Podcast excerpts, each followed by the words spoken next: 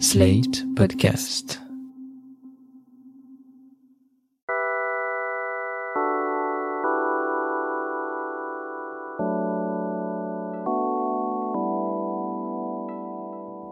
On parle peu des gens qui restent, de celles et ceux qui se suspendent à une absence, à un vide. On dit souvent que le deuil, c'est le prix à payer pour avoir aimé. Les gens qui restent retiennent leur souffle des semaines, des mois, des années, tout en oubliant parfois que leur cœur bat et que vivre, c'est accepter la possibilité de la perte. J'ai voulu vous raconter les gens qui restent, leurs amours, leurs amitiés en filigrane, les rencontres qui ont marqué leur vie à tout jamais. Je suis Lucille Bélan. Vous écoutez Les gens qui restent, un podcast slate.fr.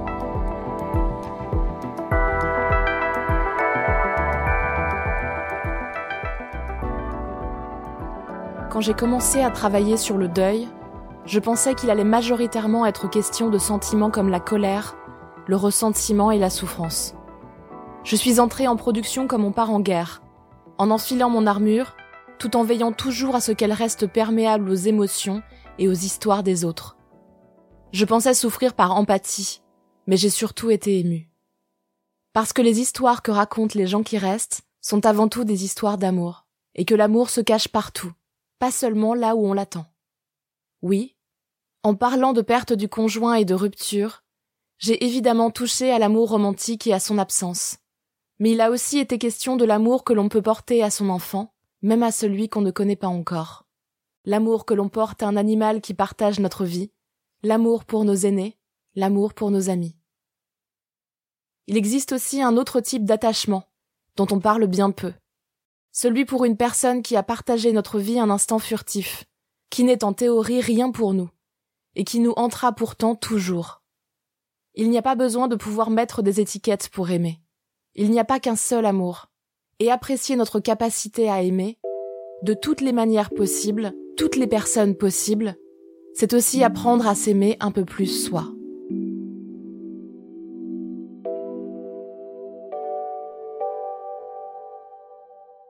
Hélène Marais-Thomas est psychologue clinicienne et psychothérapeute. Je lui ai demandé s'il était possible de vivre un sentiment d'attachement fort, même avec des gens qui ne sont pas techniquement des proches, des amis, des membres de la famille ou des amants. Développer un sentiment d'attachement n'est pas forcément lié aux émotions dans un cadre précis tel qu'avec des proches. On rentre en relation avec tout un tas d'autres êtres qui peuvent nous marquer, stimuler des émotions en nous, et donc entraîner un attachement. J'entends parfois des patients dire qu'ils s'en veulent d'avoir aimé ou investi des personnes qui ne leur offraient pas forcément de réciprocité. Un peu comme si l'attachement et les émotions devaient naître en nous dans des situations qui les justifient. C'est une croyance. Les émotions ne sont pas toujours logiques, et c'est le cas pour tous les êtres humains. L'attachement a quelque chose d'incontrôlable et de plus émotionnel. Justement, l'attachement est au-delà de la relation. C'est par exemple ce qui fait qu'il va aussi se réactiver avec des personnes que l'on n'a pas vues depuis longtemps. Alors c'est vrai que quand on commence un suivi psychologique, on apprend souvent à se protéger, à s'attacher dans des situations dans lesquelles on peut analyser les risques avant de s'y engager. Ce sont des réflexes sains, chercher à choisir qui l'on aime et comment. Cependant, on ne peut pas tout contrôler au niveau émotionnel. Accepter l'attachement que l'on a pour les gens autour de nous c'est aussi accepter son humanité. Accepter nos ressentis est une première étape pour les assumer. C'est juste normal de ne pas contrôler tout ce qui se passe à l'intérieur de nous. Et ce n'est pas pour cela que ça va donner lieu à des comportements. Donc oui, parfois on s'attache en dehors du cadre conformiste. Et c'est comme ça. Et une fois que l'on a identifié cet attachement, il s'agira de voir si l'on a envie d'en faire quelque chose ou pas. Si toutes les relations n'ont pas de rupture, comme on l'entend au sens traditionnel, Comment gérer les sentiments de perte et d'absence? Lors d'une rupture, il est acté que l'on cesse d'être en lien. Et c'est ça qui structure et qui favorise l'acceptation de la fin de cette relation. C'est pourquoi rompre de manière claire peut aider la personne avec laquelle on rompt à faire son chemin. La notion de séparation, c'est plus vague. Ce n'est pas forcément la fin nette d'une relation. On peut vivre une relation avec quelqu'un ou quelque chose sans forcément que ce soit une rupture et donc une décision claire.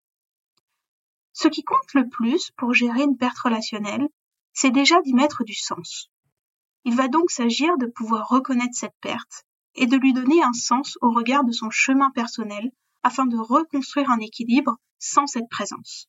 Puis petit à petit, de se réorganiser afin de limiter le manque en récupérant son espace psychique et parfois même physique. Gérer la perte, ce n'est pas forcément arrêter de souffrir. C'est plutôt d'accepter que l'autre ne sera plus à cette place dans notre vie. Il est crucial de s'accorder le temps de faire ce processus. Ce que l'on ressent aujourd'hui ne sera pas ce que l'on ressentira demain ou dans une semaine. Certaines questions très factuelles peuvent aider. À quoi je peux me raccrocher? Qu'est-ce qui m'intéresse? Qu'est-ce qui me fait du bien? Et ensuite, laisser la vie reprendre le dessus. Investir à nouveau ses habitudes, ses autres relations, ses autres activités, malgré cette perte. Chacun sa manière de gérer la perte, et il n'y a pas vraiment de règle. Il y a des actions qui nous aident et d'autres qui nous aident moins. Et il s'agit de pouvoir les identifier. Je lui ai enfin demandé quel risque il y avait à ne pas assumer sa souffrance et à rester dans le silence après une telle perte. On peut garder pour soi le récit d'une situation, ses émotions et ses ressentis, tout en acceptant de les vivre. Mais il est vrai que le silence n'aide pas toujours à assumer ce que l'on a vécu. Garder un silence total sur une situation de souffrance, c'est aussi ne pas se mettre en position de verbaliser et de rendre tangibles ses émotions, ce qui peut limiter ou ralentir les processus de traitement émotionnel, qui ne peuvent pas se mettre en place avec quelque chose qui n'est pas conscientisé. Il est difficile d'assumer sa souffrance, de l'accepter comme faisant partie de soi. Parler à quelqu'un de bienveillant, de soutenant, c'est une première étape pour se libérer de la honte et de la culpabilité qui peuvent être très présentes et dont il est souvent difficile de se sortir seul. S'exprimer n'est pas toujours facile. Chaque pas est une étape franchie petit à petit. On croit souvent que s'ouvrir, c'est se mettre en danger. Il est important de se rappeler que le regard de l'autre n'a de pouvoir que si on lui en donne, et de s'autoriser à s'exprimer.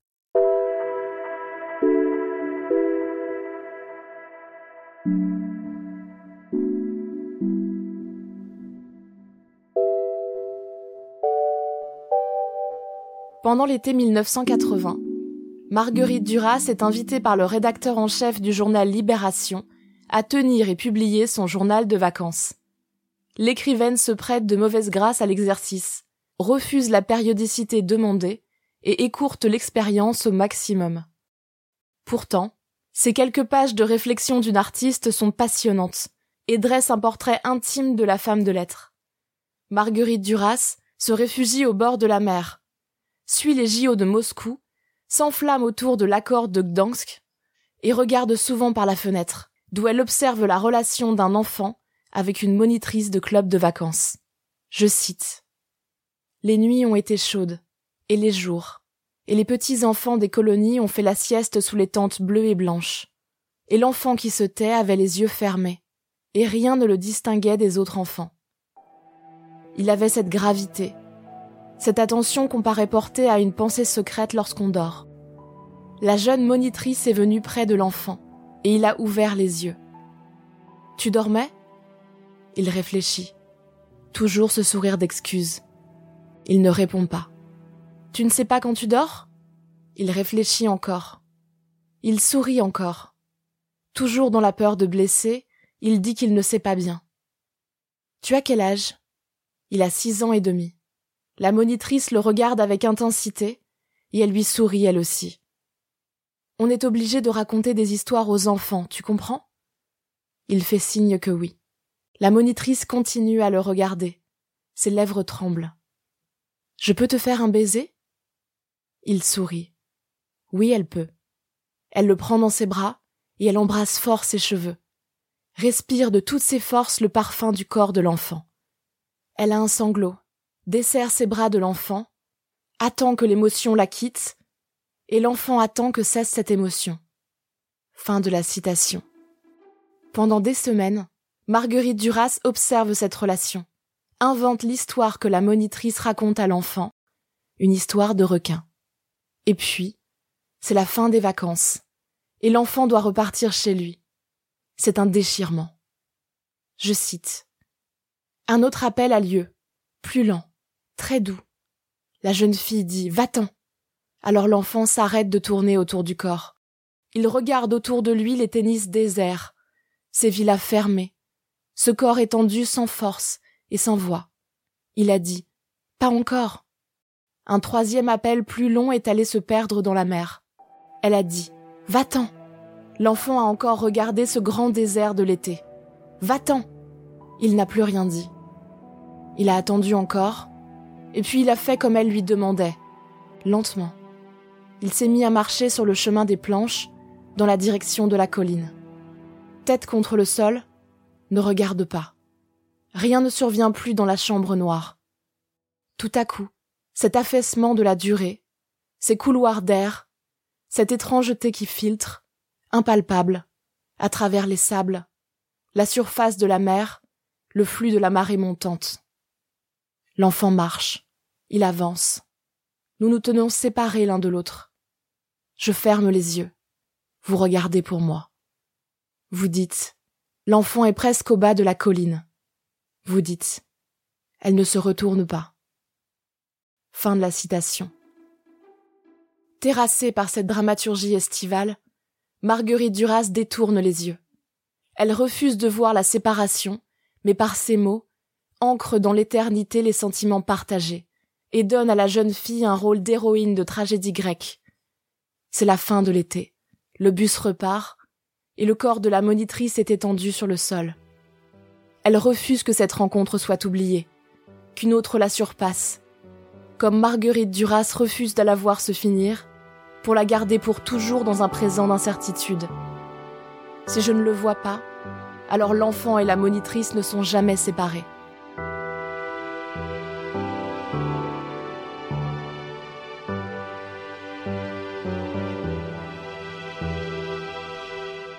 À la rentrée 2015, Mélanie a besoin de prendre du recul sur ses études et ses projets d'avenir. Passionnée par l'encadrement des enfants et des ados, elle propose ses services comme jeune fille au père. J'ai terminé mon master en 2015 et après j'arrivais pas à trouver de travail dans le domaine pour lequel j'avais été formée car je n'avais pas assez d'expérience, évidemment. Du coup, j'étais un peu en galère et en fait, euh, en attendant de retrouver un travail, j'ai fait euh, des formations BAFA, des colos, etc. Et c'est vraiment un milieu que j'adore. Et quand est arrivée la rentrée, je me disais, je sais pas qu'est-ce que je vais faire en fait? Enfin, je suis un peu perdue. J'ai besoin de temps euh, pour réfléchir, euh, pour me recentrer, pour euh, travailler sur un projet personnel et tout ça. Et ben, le meilleur moyen de faire ça est de quand même faire quelque chose. Tu vois, de pas être chez tes parents à, à 26, 27 ans. c'est de partir en tant que jeune fille au père. Et du coup, j'ai cherché. Je suis tombée sur une famille franco-anglaise qui avait une toute petite fille qui avait 15 euh, mois quand je suis arrivée. Et on a un peu discuté, on a fait une visio et tout ça, ça s'est hyper bien passé. Euh, ils avaient l'air sympas, elle, elle avait l'air vraiment mims. Et du coup, je me suis dit, bon bah, go quoi. Elle s'engage auprès de la famille pour la durée d'une année scolaire complète. Mélanie n'est pas effrayée à l'idée de s'occuper à temps plein d'un bébé. J'avais déjà eu l'expérience de m'occuper d'un bébé aussi petit parce que j'avais euh, un peu, il y a quelques, enfin quelques années auparavant, euh, je m'étais occupée d'un petit garçon qui avait neuf mois et que j'allais chercher à la crèche, euh, que dont je changeais la couche, à qui je donnais le bain, à manger, etc. Donc euh, c'était vraiment pas quelque chose qui me fait peur. Je suis assez à l'aise avec les enfants, donc euh, j'avais plutôt hâte et je trouve que c'est des des moments assez intéressants dans la période de, vie d'un enfant à partir du moment où il apprend à marcher, parler, euh, il sait jouer, tout ça, ça, devient assez intéressant. Mélanie se sent tout de suite à l'aise avec la famille. Elles viennent me chercher, euh, donc elle, c'est euh, ma maman d'accueil et le bébé. Elles viennent me chercher à l'aéroport et elle, elle est française. Elle travaille dans un orchestre. Elle a beaucoup de culture et tout ça. Elle est hyper sympa. Et euh, le bébé est mignon, il n'est pas très câlin, euh, mais euh, il est, enfin, elle est drôle, elle, elle est hyper curieuse et tout ça. Et je me dis bah, on va bien s'entendre, tu vois. les premiers temps, ça se passe, c'est encore un peu les vacances. Donc c'est vraiment chouette. Elles me font découvrir la ville. En fait, elles me montrent tous les petits coins où ils ont l'habitude d'aller et où je pourrais ensuite moi aller que avec elles. On va ensemble une rencontre qui est organisée chaque semaine dans la paroisse d'à côté où euh, il y a plein plein d'enfants qui se réunissent et ils jouent ensemble pendant une heure, une heure et demie et à la fin on fait des chansons. Euh, du coup, je vois tout ça et euh, on me montre ma chambre. Voilà, j'ai une chambre où je suis tranquille euh, au dernier étage de la maison avec une super vue sur les maisons d'à côté et tout ça. Et bah, on est proche de la campagne anglaise et tout. Enfin, c'est très bucolique. C'est un bon moment dans l'année en plus, septembre où il fait encore bon et tout ça. Et, et je me dis, ben oui, je vais être bien ici et, et je vais pouvoir vraiment faire ce que j'avais prévu de faire, c'est-à-dire vraiment respirer, me recentrer sur moi euh, et voir grandir cet enfant, quoi. La semaine, Mélanie s'occupe de la petite fille toute la journée. Je vais réveiller l'enfant, euh, sauf quand elle est réveillée seule, mais c'était un enfant vraiment euh, tip-top qui faisait ses nuits et tout, qui dormait jusqu'à 8h, 8h30. Donc je la récupère, on descend prendre le petit déjeuner. Après, je la change, je l'habille, après, on va au parc, euh, on fait le tour. Euh, voilà, elle adore euh, les canards, elle adore les, les cygnes. Parfois, on voit des écureuils et tout, c'est cool. On s'arrête à l'air de jeu. Elle aime bien faire de la balançoire et tout ça. Elle tient pas encore debout. Elle marchera hyper tard. dans, dans mon séjour, mais du coup, elle, elle aime bien quand même faire des de la balançoire, de du toboggan et tout ça. Enfin, à partir du moment où tu la trimbales, elle est contente. Euh, après, je la ramène, je lui fais euh, à déjeuner, je l'aide à manger parce qu'elle sait pas encore manger toute seule. Euh, après, c'est l'heure de la sieste et une heure et demie, deux heures plus tard, elle se réveille. C'est l'heure du goûter. On joue et après c'est l'heure du bain. En fait, la journée avec un enfant, elle est hyper rythmée. Et moi, dans ce rythme, dans cette routine, euh, je trouve pas mal de temps pour moi en fait parce que le matin elle se réveille assez tard. Il y a tout ce tout ce temps de sieste où tu peux pas faire de bruit et du coup euh, tu tu peux travailler sur des tu peux travailler sur euh, de l'écriture de la lecture et tout ça. Et moi c'était exactement ce qu'il me fallait. Toutes les balades euh, dans le parc chaque matin et tout. Enfin c'est hyper vivifiant en fait. On s'en rend pas forcément compte quand on est à Paris euh, du manque d'espace vert, de, de grand air et tout ça, c'est vraiment cool. Et j'ai généralement tous mes week-ends de dispo. Donc euh, c'est chouette aussi, je peux aller visiter les choses aux alentours, euh, même aller un peu plus loin et tout ça, c'est c'est vraiment une routine qui fonctionne pour moi. Proche de la petite fille, Mélanie développe un fort sentiment d'attachement. C'est pas quelque chose qui vient très très vite parce que elle est pas du tout câlin en fait. Ça l'intéresse pas du tout même avec ses parents d'ailleurs. Enfin, les bisous, les câlins, c'est vraiment pas son truc. Du coup, ça vient vraiment petit à petit et euh, il y a un moment donné où euh, elle fait une poussée de dents.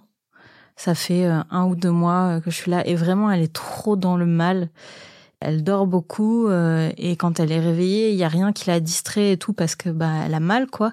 Et c'est là où je me rends compte que ben ça, ça me fait de la peine qu'elle soit aussi mal aussi et voilà, mais je pense que le moment où j'ai vraiment réalisé que ben si ça avait été mon enfant, j'aurais été tout aussi fière, c'est quand elle a fait ses premiers pas en fait, parce qu'elle a fait ses premiers pas avec moi. Et on s'est tombé dans les bras vraiment une fois qu'elle les a fait. Et, et, je voyais à quel point elle était fière d'elle.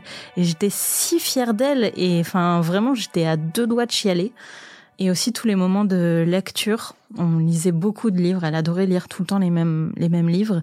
Il y avait un album qui s'appelle un truc euh, avec une maman et un fils. Euh, je pense que tout le monde a lu cet album et il est hyper émouvant et vraiment à chaque fois que j'arrivais à la fin de cet album, j'étais hyper émue et euh, je, je, savais très bien que c'était pas mon enfant et que et que j'allais pas pouvoir la voir grandir jusqu'au bout. Mais je sais pas, je, tous les moments euh, présents qu'on vivait et tout, euh, je les vivais comme si, comme si c'était mon enfant en fait. Je sais pas, c'est hyper bizarre de dire ça, ça. Mais euh, mais c'était trop cool parce qu'on était vraiment que toutes les deux souvent, donc. donc, mais après, enfin, il n'y a jamais eu de confusion de ma part ou de sa part Enfin, elle m'a jamais appelé maman euh, ni quoi que ce soit. Euh, j'étais noni et, euh, Et c'est tout. Et pour elle et, pour moi, elle était, elle était elle, mais elle n'était pas mon enfant, tu vois. Je faisais pas des bisous, je, je la prenais pas plus dans mes bras que ça, mais, mais vraiment, elle était, elle était spéciale. J'étais hyper fière de ses accomplissements et tout ça, et j'adorais passer du temps avec elle, en fait. Mélanie s'est pourtant gardé sa place de jeune fille au père. Je fais partie de la cellule familiale puisque on prend tous nos repas ensemble le soir.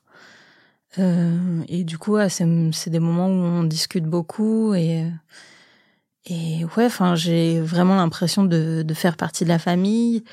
Et la maman me demande de garder un cahier de tout ce qu'on fait la journée avec la petite fille, de ce qu'elle mange, de ce qu'elle a eu envie de manger, de ses chansons préférées, du livre qu'elle a voulu euh, qu'elle a voulu lire en boucle. Et ça permet de de faire une passation entre elle et moi. On en discute beaucoup aussi. Mais par exemple, tu vois, j'ai jamais, je lui ai jamais acheté de vêtements ni quoi que ce soit. Enfin, je sais que c'est pas ma place en fait. Et j'ai juste l'impression de, enfin, je suis bien intégrée dans cette famille. Je sais pas exactement quelle est ma place, mais mais elle est là en fait. Il y a enfin, il y a pas de jalousie de la part de de la maman ou du papa euh, par rapport euh, à autant que je passe avec la petite fille. Et ils le comprennent très bien en fait. Il y a juste effectivement le moment où elle a marché pour la première fois, où le papa m'a dit euh, ne ne lui dis pas pour que pour qu'elle le refasse avec elle en fait et qu'elle puisse euh, genre avoir cette joie euh, seule euh, sans avoir été euh, spoilée par moi qui dit ah elle a fait sa premier pas avec moi. Il y a plein d'autres petits accomplissements qu'elle a fait avec moi et que j'ai partagé et qui ont rendu fière la maman par procuration, tu vois. Genre la première fois qu'elle a réussi à empiler euh, les cercles sur le l'espèce de pyramide de cercles, voilà. Mais ouais, les premiers pas, je pense que c'est c'est hyper important dans la vie d'un parent et j'ai complètement respecté ça, quoi. Quand sa mission se termine, Mélanie ne se prépare pas à la séparation. Évidemment, j'aurais pu rester plus, euh, mais je crois que j'en avais pas envie parce que j'avais aussi euh, trouvé dans ce temps ce que j'avais envie de faire ensuite et ça m'avait permis de réaliser l'objectif pour lequel j'étais venue là. Et j'ai pas vraiment réfléchi à, à, rester. On en a discuté, euh, on en a discuté ensemble avec la maman. On a convenu ensemble d'une date qui était la plus propice pour elle pour que je m'en aille. Et j'ai pas voulu penser euh, au moment où j'allais quitter cette petite fille en fait qui maintenant avait euh, un peu plus de deux ans quoi. Et j'y ai pas pensé pendant très longtemps. Je suis un, et en fait je je suis un peu partie comme une voleuse, tu vois, où, euh, elle, elle, enfin les parents m'ont fait un cadeau et tout ça, une carte pour me dire merci et tout. Et moi j'ai en fait, j'ai repoussé ce moment tellement, tellement, tellement, j'ai tellement repoussé ce moment que, ben, au moment où de mettre ma valise dans le taxi pour aller euh, à l'aéroport, euh, je me suis rendu compte que, bah, c'était probablement la dernière fois que j'allais la voir. Et en fait, euh, la réalisation, elle est, elle est arrivée que quand j'étais déjà partie. Et du coup, quand j'ai dit au revoir à la petite fille, quand j'ai dit au revoir à la maman, enfin, c'était comme si je partais en week-end. Et, c'est après que ça m'a frappé où je me suis dit ah mais euh, c'était la dernière fois en fait. Enfin, il me semble que j'ai que j'ai pleuré. ça, ça m'étonnerait pas. Je suis assez euh, émotive, euh, mais je me souviens plus bien de, de ce moment. Vraiment, ça s'est ça s'est un peu effacé de ma mémoire. Je, je, la revois très bien euh, dans les bras de sa mère euh, juste avant que je ferme le taxi. Et après, euh, tout le voyage et ce qui s'est passé après, je m'en souviens plus du tout. Mais je pense que je me disais, bon, j'aurai toujours des nouvelles et tout ça. Et en fait, j'ai eu rapidement quelques nouvelles pendant les mois qui ont suivi.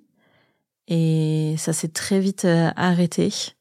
Je me souviens que j'ai envoyé un message euh, à Noël, donc euh, c'était euh, six mois plus tard, et j'ai pas eu de réponse.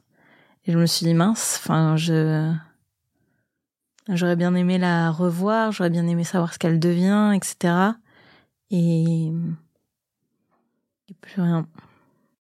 Elle se refuse à demander des nouvelles, mais pense souvent à cet enfant qu'elle a un peu vu grandir. J'ai pas essayé de reprendre le contact parce que je me dis bah voilà j'étais une, pièce rapportée dans dans cette famille j'étais ben un employé finalement hein. et même si effectivement j'ai vécu avec eux et tout ça je pense pas avoir euh, la légitimité de demander d'avoir des nouvelles de d'elle euh, mais c'est vrai que j'y pense souvent, surtout que euh, elle a exactement le même âge au jour près que la princesse Charlotte, la fille de Kate et William. Et du coup, quand je vois des photos de la princesse Charlotte, je me dis ah, elle doit faire à peu près cette taille maintenant, elle doit ressembler à peu près à ça et tout. Mais du coup, j'y pense euh, ouais régulièrement. Dès qu'on parle d'enfants, en fait, dès euh, j'ai une de mes collègues qui a eu euh, son premier enfant l'année dernière et qui maintenant a à peu près le même âge que que la petite fille dont je m'occupais euh, quand on était ensemble. Et du coup il vit des expériences similaires et et je suis tout le temps en, train de dire ah mais elle aussi elle faisait ça ou ah elle le faisait comme ça moi quand je passais des moments avec elle ça se passait comme ça etc et c'est vrai que je me rends compte que j'en parle comme si c'était mon enfant en fait et, euh, et ouais, c'est, c'est hyper bizarre.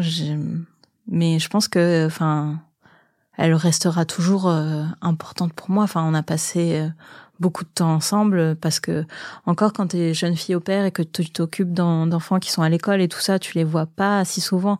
Mais là vraiment, on a passé des jours, voire même parfois plusieurs jours ensemble sans ses parents. Donc, on, enfin, elle était spéciale pour moi et je pense que j'étais spéciale pour elle aussi et du coup je pense que c'est quelque chose que que tu oublies pas quoi.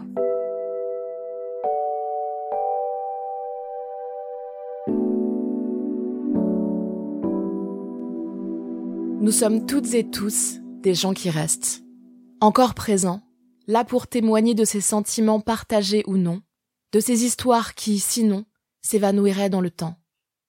On se bat encore et encore pour ne pas laisser gagner le silence, pour éviter l'oubli des moments qui nous ont construits. Un souvenir, c'est parfois un objet qu'on ramène d'un voyage. Mais les souvenirs, ce sont aussi et surtout des images et des mots qui ne prennent corps qu'à travers nos voix, souvent quand on en a le plus besoin. Pour moi, ces histoires et ces amours, ces réflexes et ces habitudes qu'on aura prises, cette larme écrasée à un moment donné, cette émotion qui nous submerge alors qu'on ne sait même plus trop pourquoi, ces souvenirs qui toujours reviennent, sont autant d'éléments qui nous composent, qui font de nous ce que nous sommes. Ils sont là, ils sont en nous, ils sont nous, des fantômes qui nous habitent, qui grimpent sur nos épaules et nous alourdissent, qui remplissent nos cœurs, qui enrichissent nos âmes. Ils donnent du sens à nos vies. Nous sommes les gens qui restent, et nos fantômes sont nos trésors.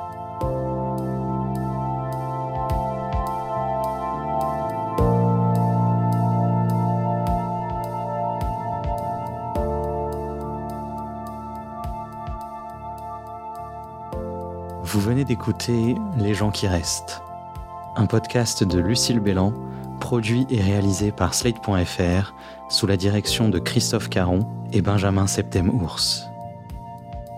Production éditoriale et réalisation Benjamin Septem-Ours. Montage et prise de son Victor Benamou. La musique est signée Arnaud Denzler. L'illustration est signée Chien Fou.